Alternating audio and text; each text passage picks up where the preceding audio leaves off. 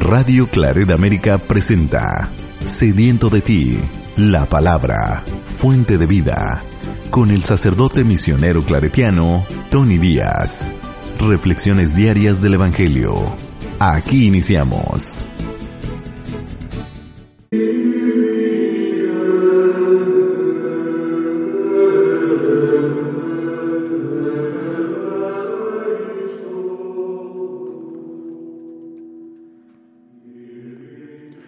Bienvenidos hermanos a nuestras reflexiones bíblicas de las lecturas del día. Hoy es martes de la tercera semana de Cuaresma, martes de la tercera semana de Cuaresma.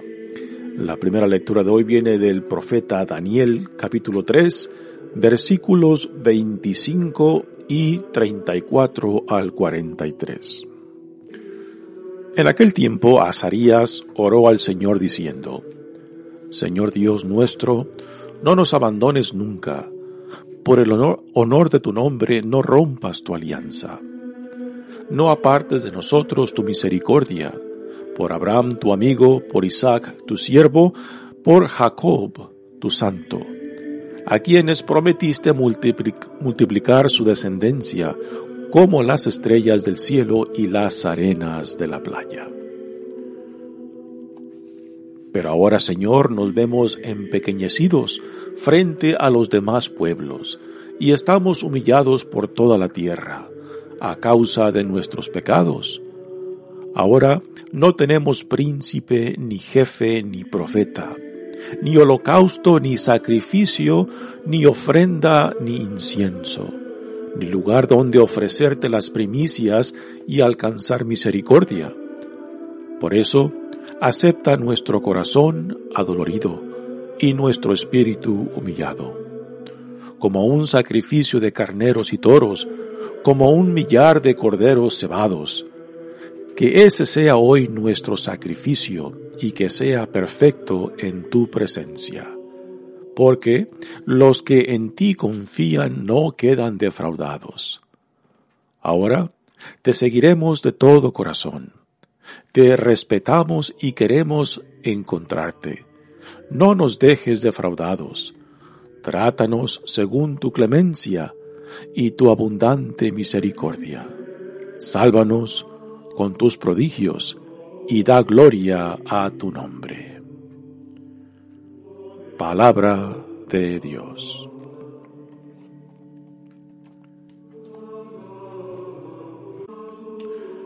El salmo responsorial es el salmo 24 y el responsorio es, Sálvanos Señor, tú que eres misericordioso. Sálvanos Señor, tú que eres misericordioso. Descúbrenos Señor tus caminos, guíanos con la verdad de tu doctrina. Tú eres nuestro Dios y Salvador, y tenemos en ti nuestra esperanza. Acuérdate, Señor, que son eternos tu amor y tu ternura. Según ese amor y esa ternura, acuérdate de nosotros. Porque el Señor es recto y bondadoso, indica a los pecadores el sendero, guía por la senda recta a los humildes, y descubre a los pobres sus caminos. Sálvanos, Señor, tú que eres misericordioso. El Evangelio de hoy viene del Evangelio de Mateo, capítulo 18, versículos 21 al 35. En aquel tiempo Pedro se acercó a Jesús y le preguntó, Si mi hermano me ofende, ¿cuántas veces tengo que perdonarlo? ¿Hasta siete veces? Jesús le contestó, no solo hasta siete, sino hasta setenta veces siete. Entonces Jesús les dijo, el reino de los cielos es semejante a un rey que quiso ajustar cuentas con sus servidores. El primero que le presentaron le debía diez mil talentos. Como no tenía con qué pagar, el Señor mandó que lo vendieran a él, a su mujer, a sus hijos y todas sus posesiones para saldar la deuda. El servidor, arrojándose a sus pies, le suplicaba diciendo, Ten paciencia conmigo y te lo pagaré todo. El rey tuvo lástima de aquel servidor, lo soltó y hasta le perdonó la deuda. Pero apenas había salido aquel servidor, se encontró con uno de sus compañeros que le debía poco dinero. Entonces lo agarró por el cuello y casi lo estrangulaba, mientras le decía, Págame lo que me debes.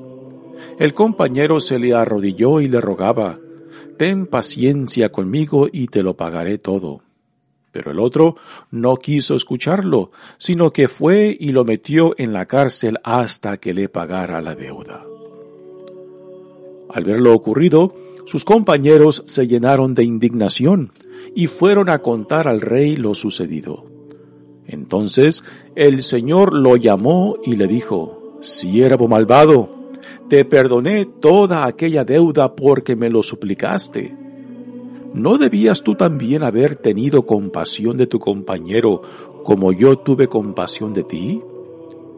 Y el Señor, encolerizado, le entregó a los, lo entregó a los verdugos para que no lo soltaran hasta que pagara lo que debía.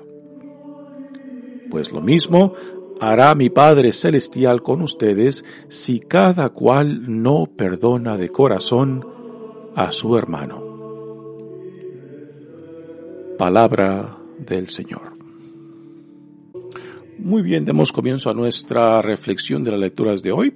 Continuamos nuestra jornada cuaresmal y el tema de hoy en las lecturas es el perdón.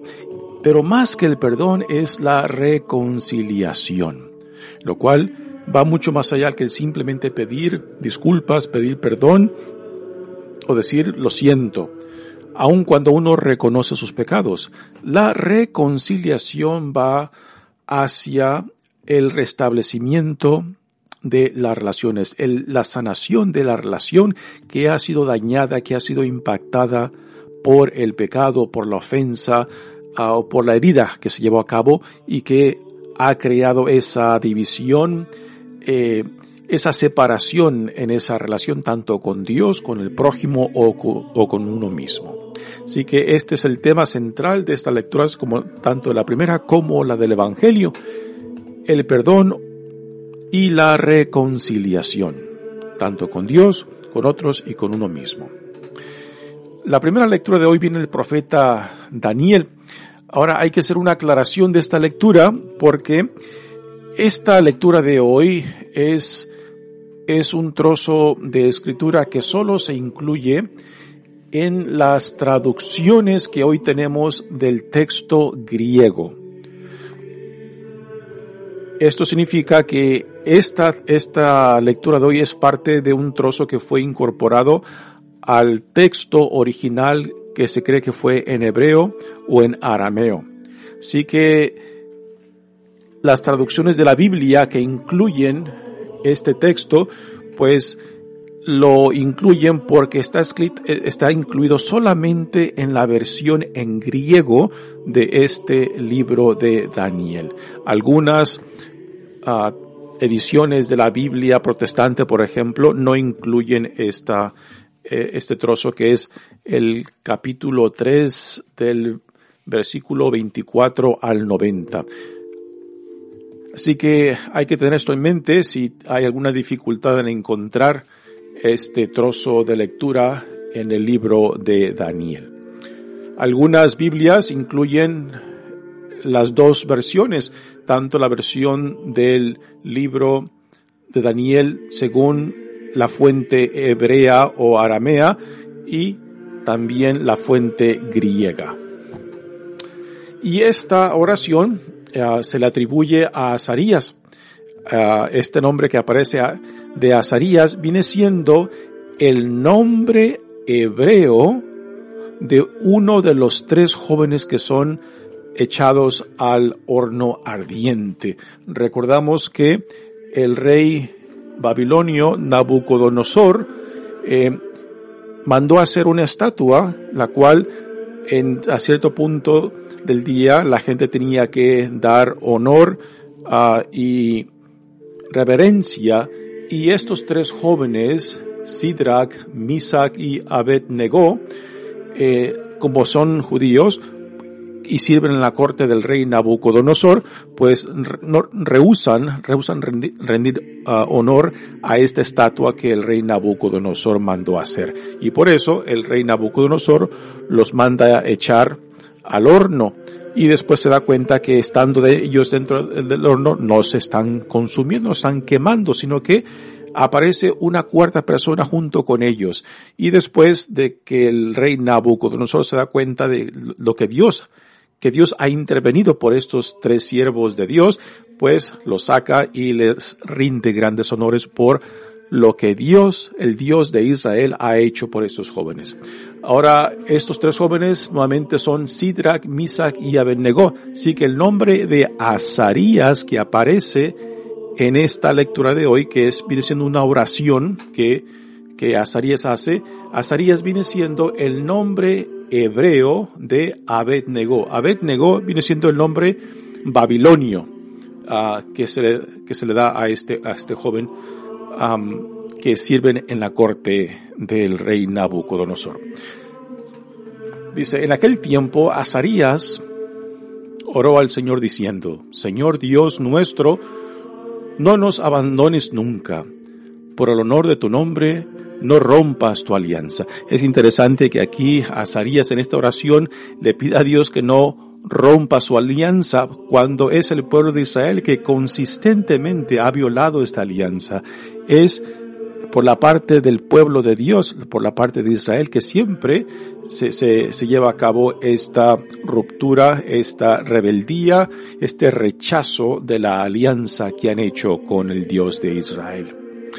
No aparte de nosotros tu misericordia, dice Azarías, por Abraham tu amigo, por Isaac tu siervo y por Jacob tu santo, a quienes prometiste multiplicar su descendencia como las estrellas del cielo y las arenas de la playa. Todo esto es parte de la alianza que Dios hizo con el pueblo de Israel. Siempre y cuando Israel fuera fiel, fuera fiel a esta alianza que han hecho con Dios.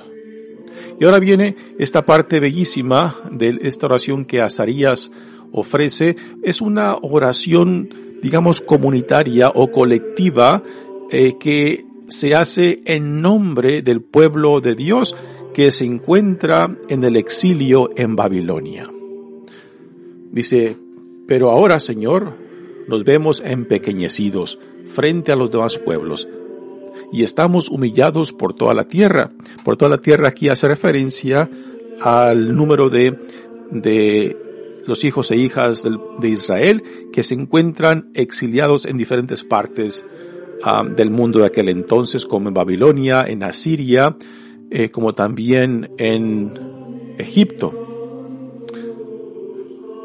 Dice, pero ahora, Señor, nos vemos empequeñecidos frente a los demás pueblos y estamos humillados por toda la tierra a causa de nuestros pecados. Así que aquí da, da la respuesta al porqué de la conquista de Israel por otros pueblos, al porqué el exilio su, eh, de, del pueblo de Israel a otros países, y es por la desobediencia, es por la falta de obediencia y fidelidad a la alianza que el pueblo de Israel ha hecho con Dios. Así que esta es la causa de, ese sufrimiento, a causa de nuestros pecados. El pecado es la desobediencia, la infidelidad. Ahora no tenemos príncipe, ni jefe, ni profeta, ni holocausto, ni sacrificio, ni ofrenda, ni incienso. Eh, todo esto son, se llevaban a cabo en el antiguo templo de Israel, pero como se encuentra en el exilio, pues no pueden dar estas ofrendas a Dios, ni lugar donde ofrecerte las primicias y alcanzar misericordia. Por eso, acepta nuestro corazón adolorido y nuestro espíritu humillado. Este verso, que viene siendo el verso número, número 39, en, esta lectura es parte de la oración del ofertorio de la misa que el sacerdote, el celebrante, dice en voz baja cuando está preparando el altar.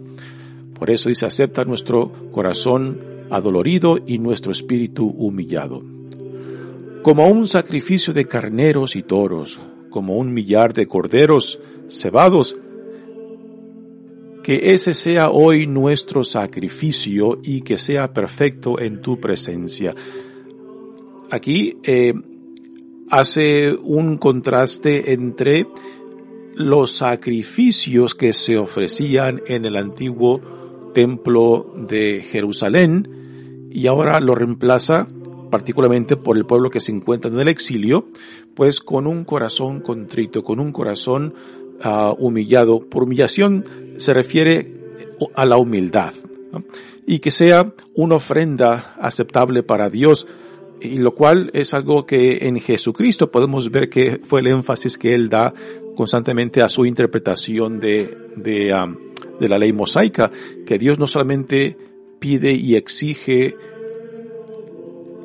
ofrendas y sacrificios externos, sino que esos sacrificios manifiesten la pureza y la integridad de corazón y de alma. Cuando no hay esta conexión entre el sacrificio y la integridad interna de la persona, pues entonces simplemente la religiosidad se expresa en algo externo que no toca, que no transforma el corazón de la persona. Que ese sea hoy nuestro sacrificio, dice, y que sea perfecto a tu presencia, porque los que en ti confían no quedan defraudados. Ahora te seguiremos de todo corazón. Te respetamos y queremos encontrarte no nos dejes defraudados. Trátanos según tu clemencia y tu abundante misericordia. Sálvanos con tus prodigios y da gloria a tu nombre. Es una oración bellísima. El resto de oración eh, ah, contiene también este, una letanía bella que es parte de las oraciones de las fiestas principales en en la oración de las horas a que sacerdotes como diáconos eh, rezamos los días. Y este y esta oración de este de esta parte de Daniel incluye esa larga letanía bellísima donde toda la creación todo lo cuanto existe ah, da gloria al Señor bendice al Señor. En resumen, podemos decir que esta bella oración del profeta Daniel, del libro del profeta Daniel, pues busca expresar un sentido de reconciliación ante Dios, de que Dios perdone sus ofensas, perdone sus pecados, perdone su rebeldía y ayude al pueblo de Israel, porque esta es una oración colectiva que invita, invita al pueblo de Israel y que por tanto nosotros que la leemos hoy en día también nos invita a promover la reconciliación no solamente con Dios, sino también entre nosotros. Muy bien, pasemos ahora al Evangelio de hoy que viene de Mateos. Y esta es una parábola que también Jesús da en torno en torno al perdón, pero ya como lo mencioné al principio, no solamente el perdón, sino la reconciliación. Y el evangelista Mateo, la forma en que introduce esta parábola que Jesús da, eh, empieza con una pregunta que Pedro le hace a Jesús en torno a cuántas veces debe de perdonar al hermano. Dice, en aquel tiempo Pedro se acercó a Jesús y le preguntó, si mi hermano me ofende, ¿cuántas veces tengo que perdonarlo? ¿Hasta siete veces? Según la ley mosaica, perdonar a una persona eh, tres veces sería, digamos, la perfección en la mentalidad de aquellos tiempos. Pedro, cuando le, propone a Jesús hasta siete veces, piensa que está haciendo muy generoso, puesto que la tradición de la ley mosaica dice que tres será suficiente, ¿no? Pero Jesús, Jesús le contesta, no solo hasta siete, sino hasta setenta veces siete. Lo que significa de que no debe de haber límites para el perdón, para la reconciliación. Quizás una forma, otra forma de poner estas palabras de Jesús desde el punto de vista nuestro es, ¿cuántas veces quiero yo que Dios me perdone? ¿Habrá un, un límite, un número ah, que yo pueda ponerle a Dios de cuántas veces quiero que me perdone?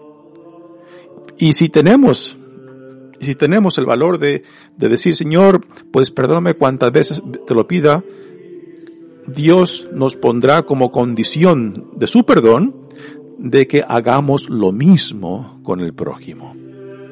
Ahora, una, una, una pregunta interesante es esta, esta fórmula de 7 y 77. ¿De dónde, de dónde sale esta fórmula? Hay una referencia en el libro de Génesis capítulo 4 versículo 24 donde se nos da la descendencia de Caín, donde Caín le dice a Dios, si tú me, este, permites que otros se vengan contra mí por la muerte de mi hermano, pues este, no viviré. Y Dios le dice a Caín que el que se atreva a matar a Caín, pues pagará siete veces por, con venganza, ¿no? Y después uno de los, de los descendientes de Caín es un tal Lamec. Y Lamec, eh, hacia el capítulo 24, ah, versículo 24 en el capítulo 4, dice lo siguiente. Si la venganza de Caín valía por siete, la de Lamec valdrá por setenta y siete, por setenta y siete. Esta um, referencia entre siete y setenta y siete en el libro de Génesis se dice en referencia a la venganza, que a quien mate a Caín, pues se le, se, se le vengarán siete veces más a su su violencia, su muerte de Caín. Y Lamec, un descendiente de Caín, dice, pero si, si para Caín la venganza era siete, pues la venganza para mí, si un daño se me hace a mí, o si alguien se atreve a insultarme o a golpearme, será 77, lo cual dice que no hay límite para la venganza. Y este era algo que en el mundo antiguo era muy común de que si alguien te ofendía, pues ya sea tú o alguien de tu familia tenía el derecho de vengar esa ofensa, ¿no? Y esto antes de que hubiera pues un sentido de ley ah, social, ley comunitaria. La ley de la venganza era lo que reinaba. Y es curioso que Jesús, quizás, es muy probable de que Jesús tenga tenga esto en mente, esto que Lamec en el libro de Génesis capítulo 4 versículo 4 dice, ¿no? Que el que el que mate a Caín pagará siete veces y el que mate a Lamec pagará setenta y siete veces. lo interesante es de que Jesús toma esta referencia del número 7 y 77 y lo pone de cabeza no hablando de la venganza, sino hablando del perdón y de la reconciliación. Así que es una referencia muy curiosa, muy interesante en cómo Jesús toma esa referencia del libro de Génesis y la pone de cabeza, la invierte y dice, no hablemos de venganza, hablemos de perdón, hablemos de reconciliación. Y ahora Jesús nos da esta parábola ah, en torno al perdón.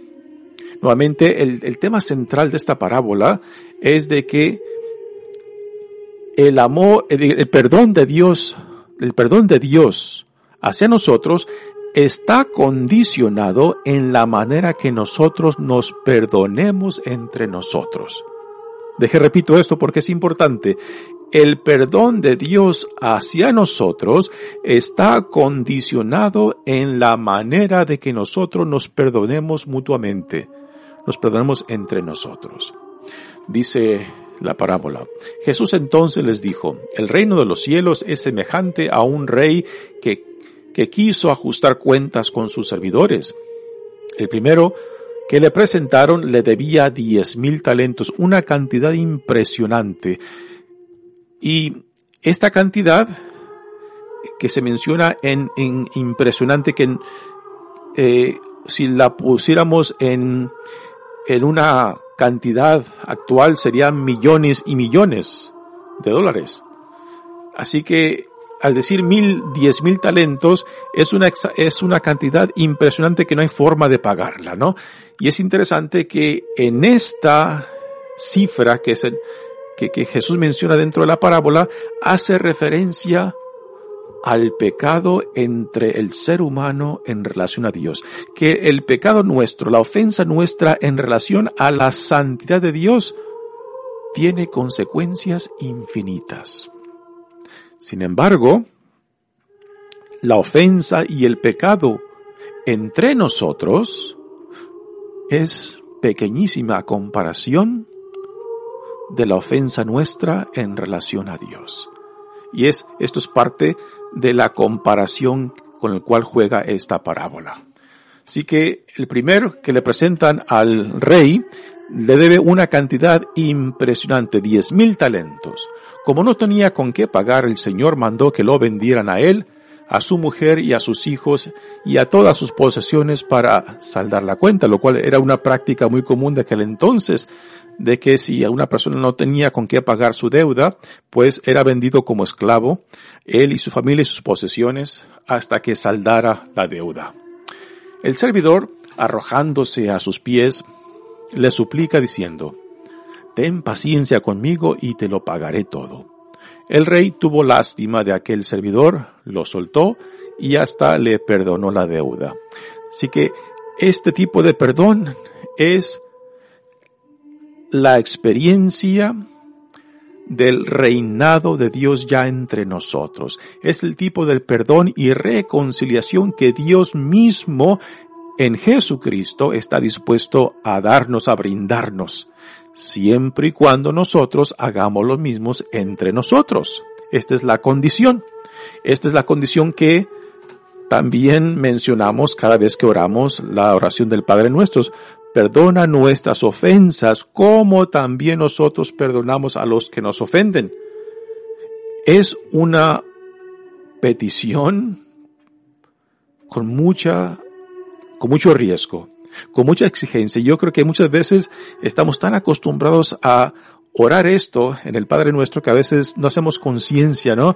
De que el atrevernos a pedirle perdón a Dios, no hacemos conciencia de que este perdón que le pedimos a Dios está condicionado en la manera que yo, tú, nosotros estemos dispuestos a perdonar al prójimo, a otros. Sí que el rey le perdona y esta es la realidad del reinado de Dios que ha sido inaugurado en Jesucristo.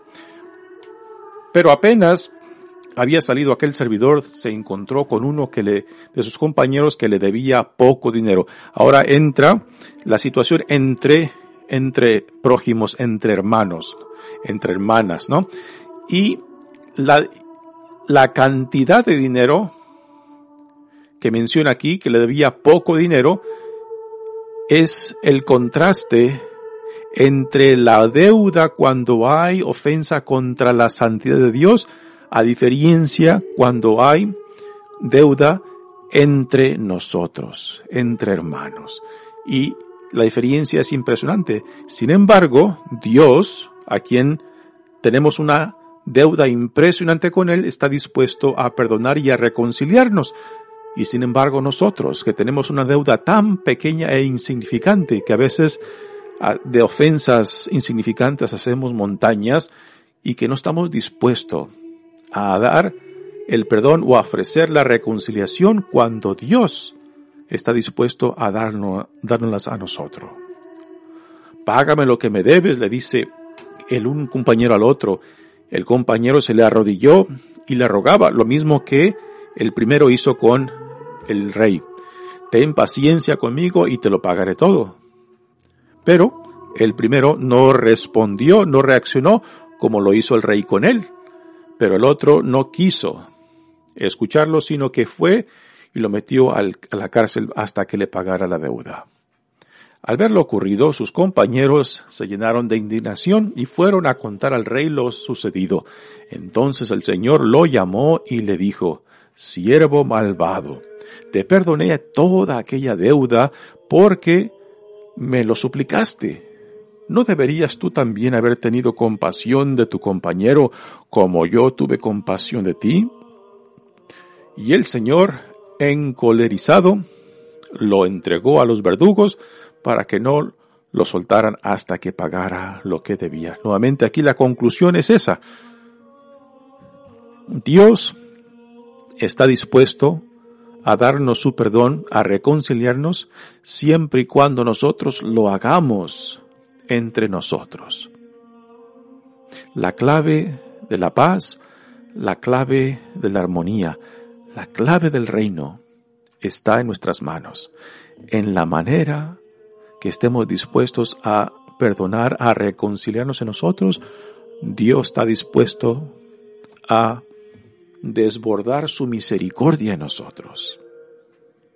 Algo impresionante. Algo, repito, que rezamos cada vez que, que oramos la oración del Padre nuestro. Perdónanos nuestros pecados como también nosotros perdonamos a los que nos ofenden. Y la pregunta es, ¿hacemos conciencia de esto cada vez que nos atrevemos a pedir a Dios que nos perdone? ¿Cuántas veces yo quiero que Dios me perdone? Yo creo que la mayoría de nosotros responderíamos, que no tengas límites, Señor, que no haya límites de tu perdón para conmigo. Y estamos dispuestos a ofrecer lo mismo entre nosotros, al prójimo. Esta es la nueva realidad del reino que Dios ha inaugurado en Jesucristo. Mi nombre es Padre Tony Díaz, misionero claretiano. Que Dios los bendiga. Radio Claret América presentó Sediento de ti, la palabra. Fuente de vida, sus comentarios son importantes. Contáctenos en radioclaredamerica.gmail.com